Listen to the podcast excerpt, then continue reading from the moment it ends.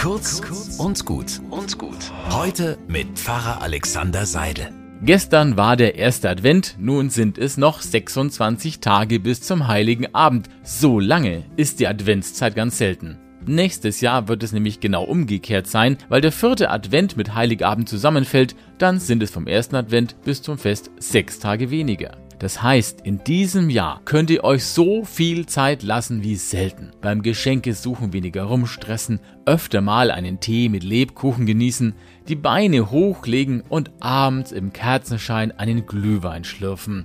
Advent will ja die Zeit der Besinnung sein.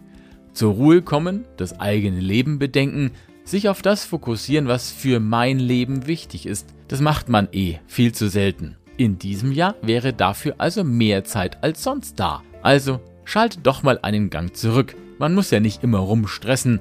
Weihnachten kommt garantiert von ganz von alleine. Einen guten Tag wünsche ich euch.